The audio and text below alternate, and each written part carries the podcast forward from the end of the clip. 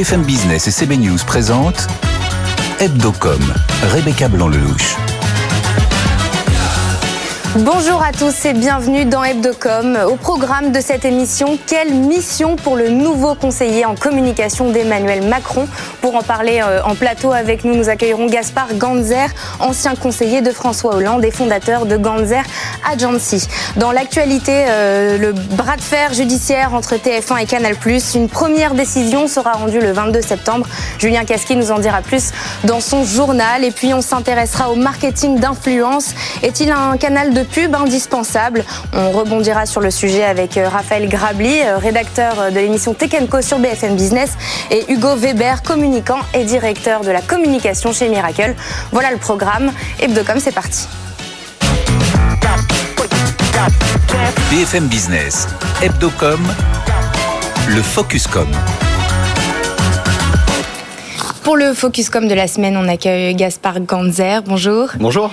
Vous êtes euh, enseignant à Sciences Po et à HEC Paris et fondateur de Ganzer Agency. Et de 2014 à 2017, vous étiez conseiller chargé des relations avec la presse, chef du pôle communication à la présidence aux côtés de François Hollande.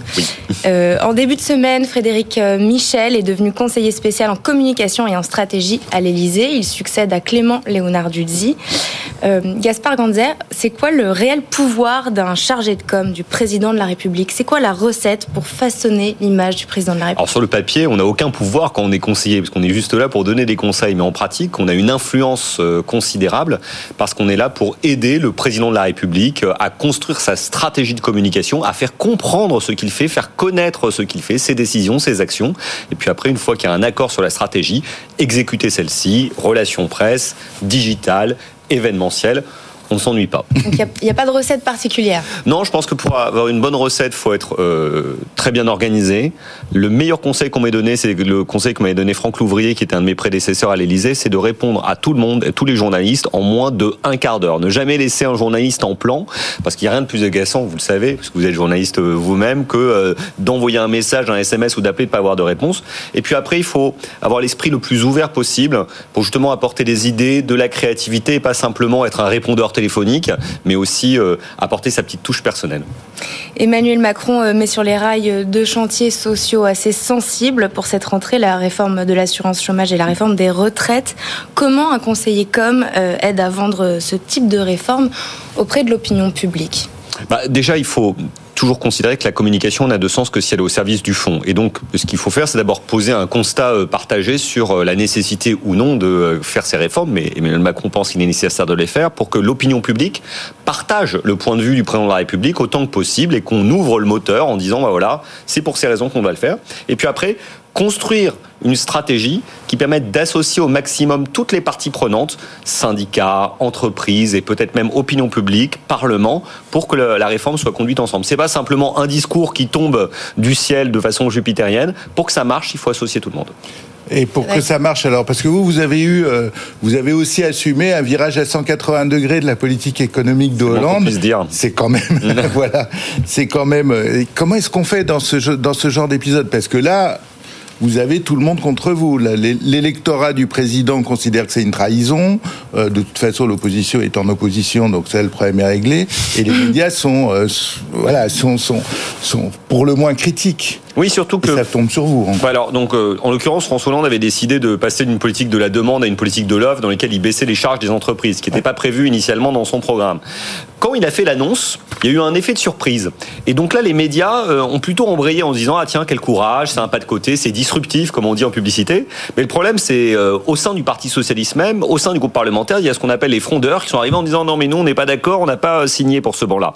Et on n'a jamais vraiment réussi à renouer tous les fils parce qu'en réalité, le travail de pédagogie qui aurait dû être fait en amont, on a dû le faire en aval, et euh, donc on a dû gérer en permanence une sorte de guerre incessante, euh, une fronde parlementaire qui a conduit à la non-candidature de François Hollande au bout du compte. Voilà, c'est ça. Il faut, il faut faire avant, quoi. Bah, en fait, si vous n'avez pas préparé les esprits en amont, en, en faisant un constat partagé d'une part, puis après en, en, associant tout le monde au diagnostic, comme on se le disait à l'instant sur la réforme des retraites, et eh ben en réalité, vous pouvez jamais euh, communiquer a posteriori, surtout quand il y a beaucoup de parties prenantes qui sont impliquées. Julien Oui, sur euh, le numérique, est-ce que ce, communicant, Frédéric Michel, euh, est-ce qu'il a une fibre numérique plus que les autres communicants on sait qu'aujourd'hui, ça passe beaucoup par les réseaux sociaux, la com politique. C'est quoi sa fibre numérique et en comparaison avec d'autres communicants? Bah, Je crois qu'il a un parcours plus, plus original mmh. que ses prédécesseurs, dont moi. Moi, je venais du secteur politique. Clément Léonard-Duzy venait de la publicité. Claude Chirac et, et Franck Louvrier avaient toujours travaillé l'un avec Chirac, l'autre avec, avec Sarkozy. Lui, il vient de l'étranger. Donc je pense que déjà, il va apporter des États-Unis, du Royaume-Uni, un regard singulier, puisque la communication, le marketing ont quand même largement été inventés outre-Atlantique et outre-Manche. Donc il apportera cette touche-là. Et puis après, il a été à l'intersection du monde des médias et du monde du numérique. Donc certainement, il aura une capacité de vision plus large, au-delà des simples cercles d'influence français, qu'ils soient médiatiques, numériques ou, on va dire, de relations d'influence plus classiques. Après, à l'inverse, ce qui va peut-être lui manquer, c'est euh, au départ au moins, euh, c'est les réseaux euh, mmh. dans les rédactions et, autres. Sur le numérique, je pense qu'il sera très fort. Mais c'est comme l'été pour, pour Tony Blair, les fameux dont il faisait partie, les, spin doctors, quoi. Mmh. il, va façonner. c'est ça.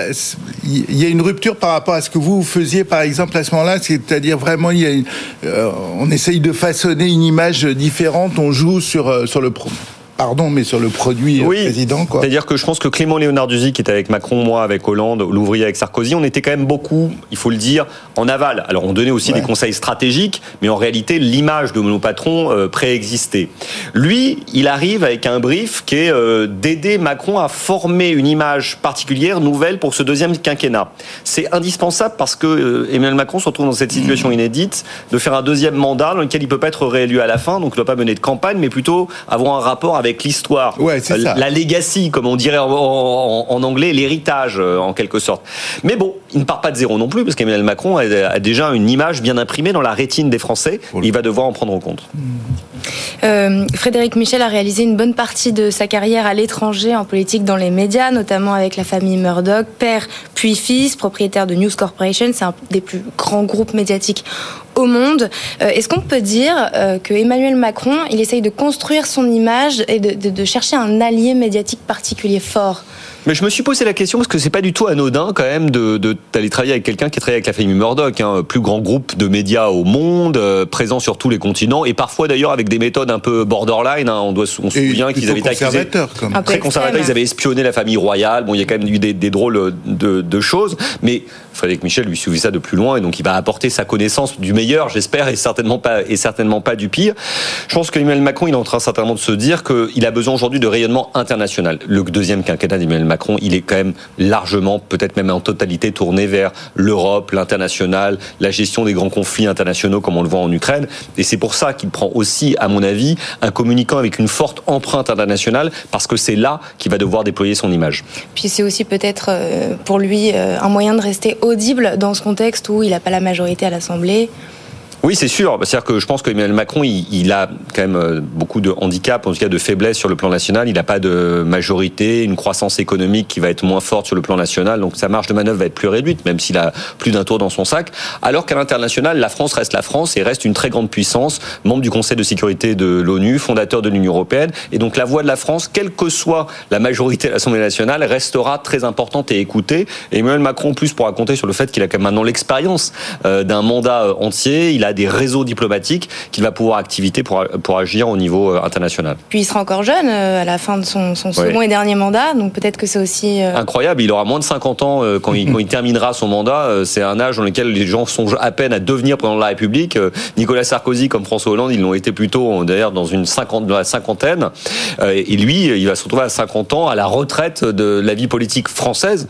Mais je pense qu'il aura un destin international ou européen. Alors je ne sais pas s'il ira à l'ONU, en Europe ou ailleurs, mais il fera d'autres choses, c'est sûr. Julien Petite question encore peut-être sur les, réseaux sociaux. Vous étiez, euh, elle l'a dit, depuis 2014 jusqu'à 2017.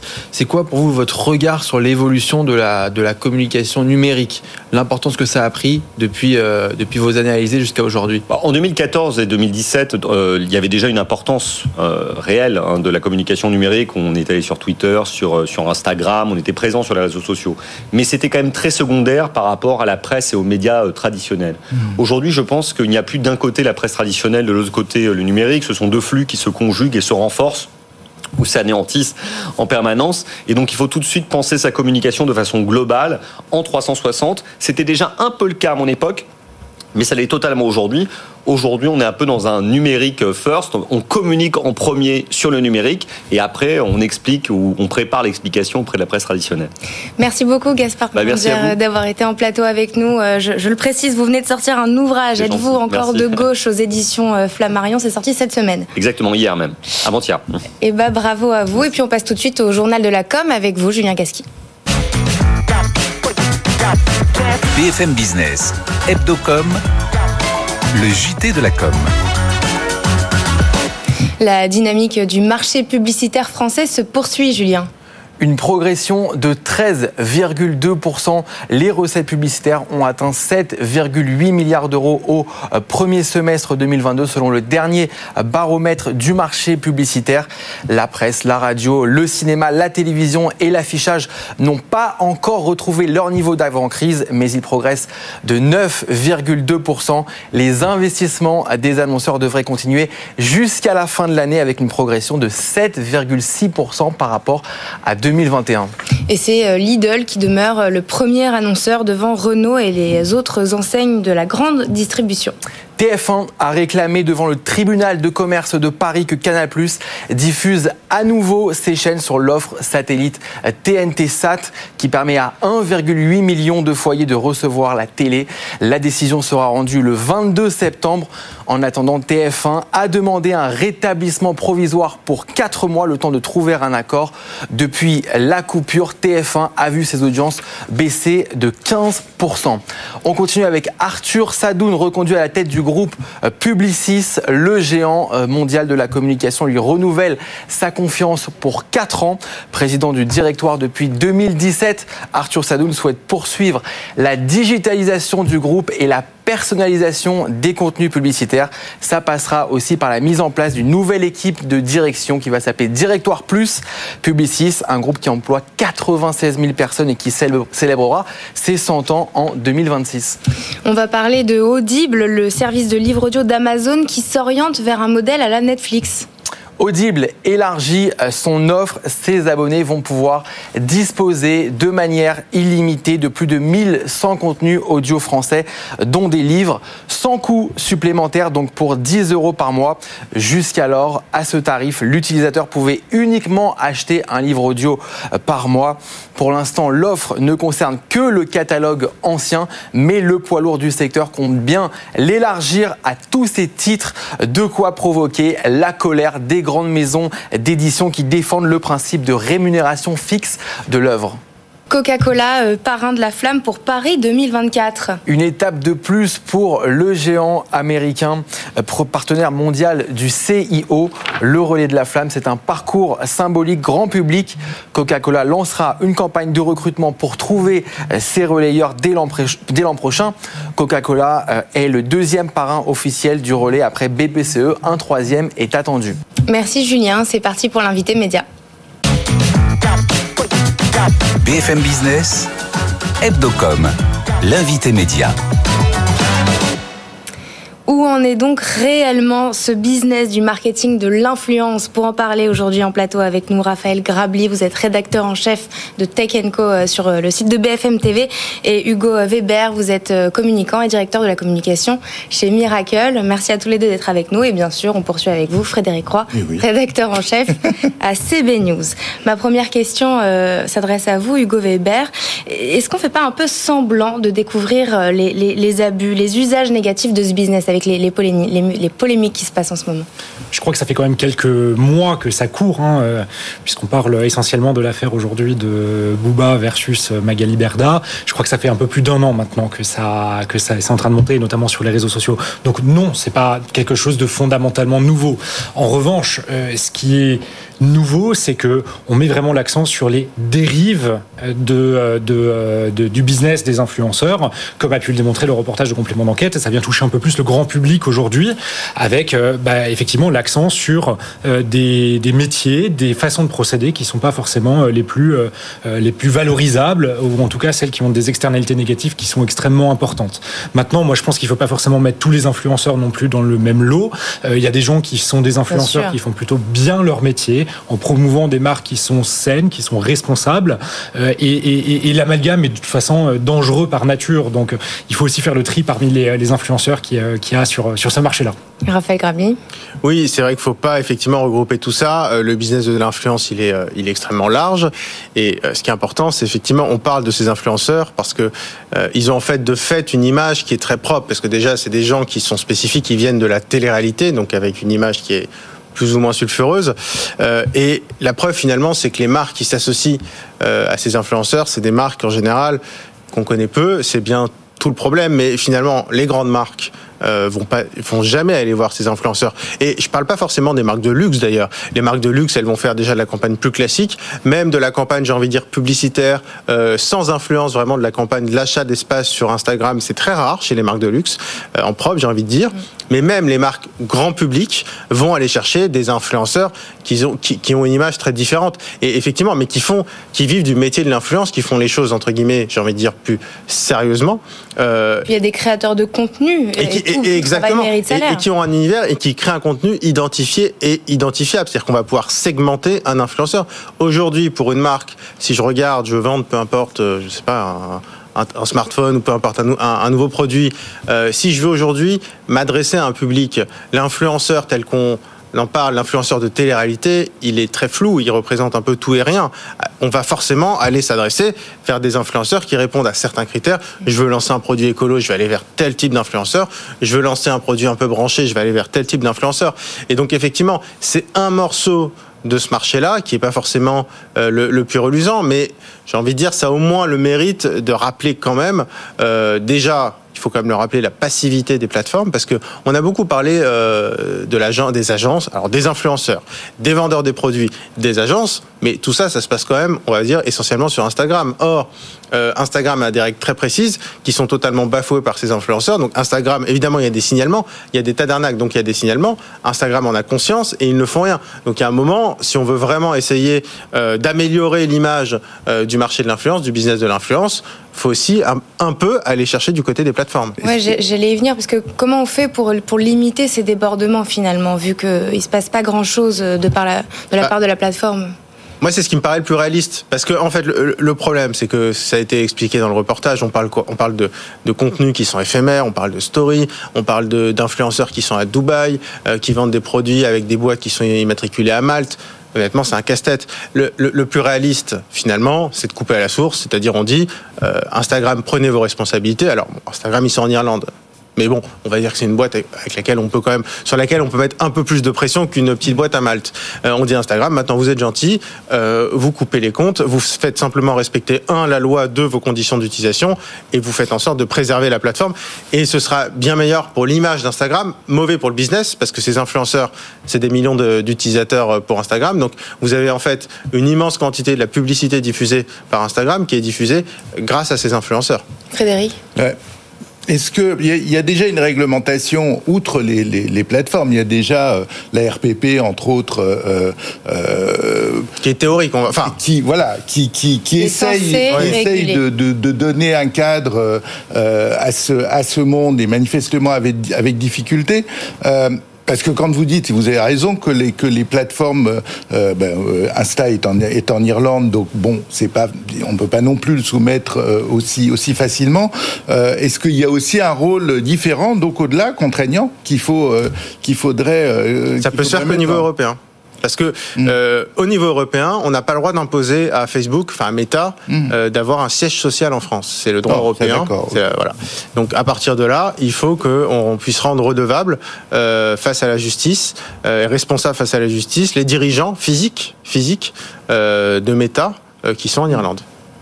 Hugo Weber, est-ce que pour vous, le marketing d'influence est un canal de pub indispensable pour les moins de 30 ans aujourd'hui? Je pense que effectivement c'est assez indispensable pour les moins de 30 ans. Enfin, ça a été très bien expliqué dans le dans, dans le reportage. Hein. Je pense qu'on voit à un moment donné euh, les, les, stats des, euh, des vidéos de, mm. de, Magali Berda, euh, notamment de sa vidéo avec avec Emmanuel Macron où elle mm-hmm. s'adresse effectivement à une cible qui est entre 18 et 34 ans. Donc effectivement, lorsqu'on veut toucher des personnes physiques et qu'on est dans un business B2C, on a tout intérêt effectivement à utiliser des influenceurs à un moment donné pour toucher la cible qu'on souhaite avoir. En revanche, là où je où je, je mettrai un point un point d'alerte, c'est sur l'utilisation de, de, de, du mot dropship qui est souvent utilisé mm. et associé aux influenceurs en disant le, les influenceurs font du dropship. En fait, en tant que tel, non, ils ne font pas du dropship. Le dropship, c'est un business model qui est utilisé par un certain nombre de distributeurs et depuis très longtemps. Euh, c'est pas c'est pas quelque chose de nouveau. En français, ça s'appelle la livraison directe fournisseur ou la livraison directe de distributeur. Ça a beaucoup d'avantages, notamment en termes de gestion de stock euh, ou même des avantages écologiques de ne pas faire transiter par plusieurs livraisons d'un manufactureur, d'un distributeur vers un client final. Euh, et, et, en fait, ce que font les influenceurs aujourd'hui, c'est pas du tout du dropshipping. C'est c'est en fait de la publicité, c'est de du marketing d'influence, comme c'est justement bien dit. Et, et, les deux notions sont bien euh, doivent être bien séparées aujourd'hui. Raphaël? Oui, ce qu'on reproche justement, effectivement, le, le, principe du dropshipping, c'est de dire euh, je, je fais venir, je vends un produit que moi ensuite je commande sur AliExpress pour faire simple, mais plein d'autres fournisseurs, et je le renvoie, il n'y a pas de problème. Si ce produit il est à 5 euros chez AliExpress et je dis je vous le vends à 10 euros, bah, c'est le fruit de mon, je, paye mon travail. Le problème des influenceurs et ce qu'il leur reprochait euh, légalement, c'est de dire ce produit que eux connaissent, donc ils connaissent le prix qui est à 5 euros, je vais dire que je le fais à 30 euros au lieu de 70.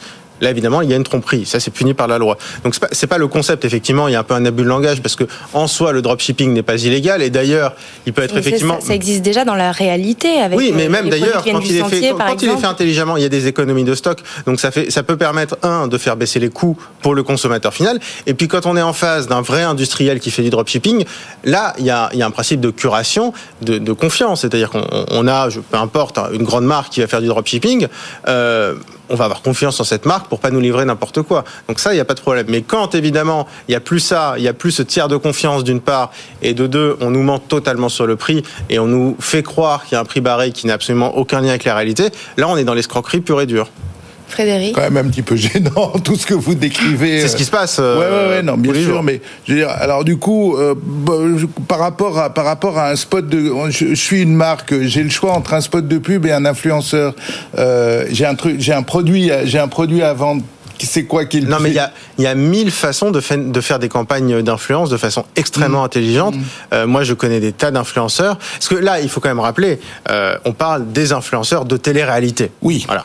Maintenant, Enfin, ils sont, ils, sont assez dominants en nombre, en, nombre d'abonnés. Bon, même si les nombres d'abonnés pas forcément et de, de bruit médiatique, quoi. Euh, mais euh, sur le marché de l'influence, on a des, des, des centaines d'influenceurs. On a aussi des micro-influenceurs. Aujourd'hui, je suis une marque. Alors encore une fois, il y a la problématique entre guillemets des marques de luxe qui est très particulier parce qu'ils ont un univers. Mais je suis une marque grande conso classique. Euh, Aujourd'hui, j'ai à peu près tout ce que je veux. C'est-à-dire, en fait, finalement, chaque, chaque influenceur correspond à une tonalité mm. d'une publicité qu'on ferait à la télé ou dans un ou peu importe ou sur le web. Donc, l'offre en influenceur, elle est très importante et euh, mais d'influenceurs sérieux euh, qui font les choses sérieusement. Il y en a énormément. Euh, simplement, il y a ce problème des influenceurs de télé-réalité qui sont starisés euh, et qu'on va retrouver euh, régulièrement sur, euh, sur les réseaux sociaux. Mais l'offre d'influence, aujourd'hui, il y a clairement la place pour faire du marketing d'influence de façon totalement réglo, on va dire. Merci beaucoup, Raphaël Grabli. Vous êtes rédacteur en chef de l'émission Tekenco à retrouver sur le site de BFM TV. Et merci, Hugo Weber. Vous êtes communicant et directeur de la communication chez Miracle. C'est l'heure de notre chronique média, de votre chronique média, Frédéric Roy. BFM Business, Hebdocom la chronique média. C'est donc l'heure de la chronique euh, média de Frédéric Roy, rédacteur en chef euh, CB News. Frédéric, comment ça va? Mais ça va très bien et vous? Bah oui, oui, très bien. Oui. Alors, figurez-vous que nous deux, on est plutôt des exceptions dans, notre profession, celle de, de journaliste, parce que je suis tombé sur une étude qui est sortie cette semaine de l'agence Oxygène auprès de 1500 journalistes, qui montre que plus de la moitié de nos confrères se dit très préoccupés, voire carrément surchargés par leur par leur travail. ils reçoivent de plus en plus de communiqués, de, de presse, ils plus de 100 par jour, disent-ils, ce qui leur demande évidemment de plus en plus de temps pour trier les bons des, des inintéressants, les conférences de presse, les déplacements. Soyons clairs, le trois quarts des journalistes interrogés dans cette enquête estiment que leurs conditions de travail se sont dégradées. La principale raison évoquée, c'est euh, la réduction des, des, effectifs, euh, alors que parallèlement, euh, l'information augmente de plus en plus.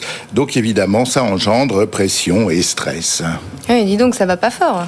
Non, c'est vrai, mais rassurez-vous, tout n'est pas perdu, heureusement. Tout va pas si mal. Ainsi, d'une part, le télétravail semble un peu avoir joué un rôle de soupape pour alléger un petit peu la pression de l'information, mais surtout, les journalistes reconnaissent qu'aujourd'hui, l'information est plus facile à, trouver qu'elle ne l'était avant l'apparition des, réseaux sociaux. en effet, cette étude met en lumière le, fait que la plupart de, nos confrères, d'entre nous, trouvent sur les plateformes une bonne source d'information. Alors, évidemment, il faut trier là aussi cette information entre les bonnes, les vraies, les fausses, les vérifications le paradoxe, euh, c'est que c'est à la fois une source et à la fois un concurrent. Pour 55% des, des, des journalistes interrogés, ils considèrent que c'est aussi, euh, c'est aussi un concurrent. Et pour ne rien arranger, les journalistes qui font leur boulot, c'est-à-dire justement qui trient ces fake news, euh, qui font, qui font attention à ne donner que le, que le bon, eh ben ils sont considérés comme ceux qui désinforment, alors qu'ils sont le rempart euh, contre, contre cette, cette tendance. Mais c'est injuste. Oui, c'est injuste, mais c'est l'ultime paradoxe de cette enquête. Malgré tous ces désagréments, ils sont 85% à avouer, reconnaître euh, que s'ils devaient recommencer, ils choisiraient comme métier d'être journaliste. C'est si c'était à refaire. La preuve, comme le dit l'un des confrères interrogés, que c'est l'un des plus beaux métiers du monde, et ça, je peux pas le démentir. Je suis d'accord avec vous. Merci euh, Frédéric Roy. Merci, à tous de nous avoir écoutés ou regardés. Puis je vous donne rendez-vous la semaine prochaine, le week-end prochain sur Hebdocom. Prenez soin de vous. Bon week-end sur BFM Business. Hebdocom sur BFM Business.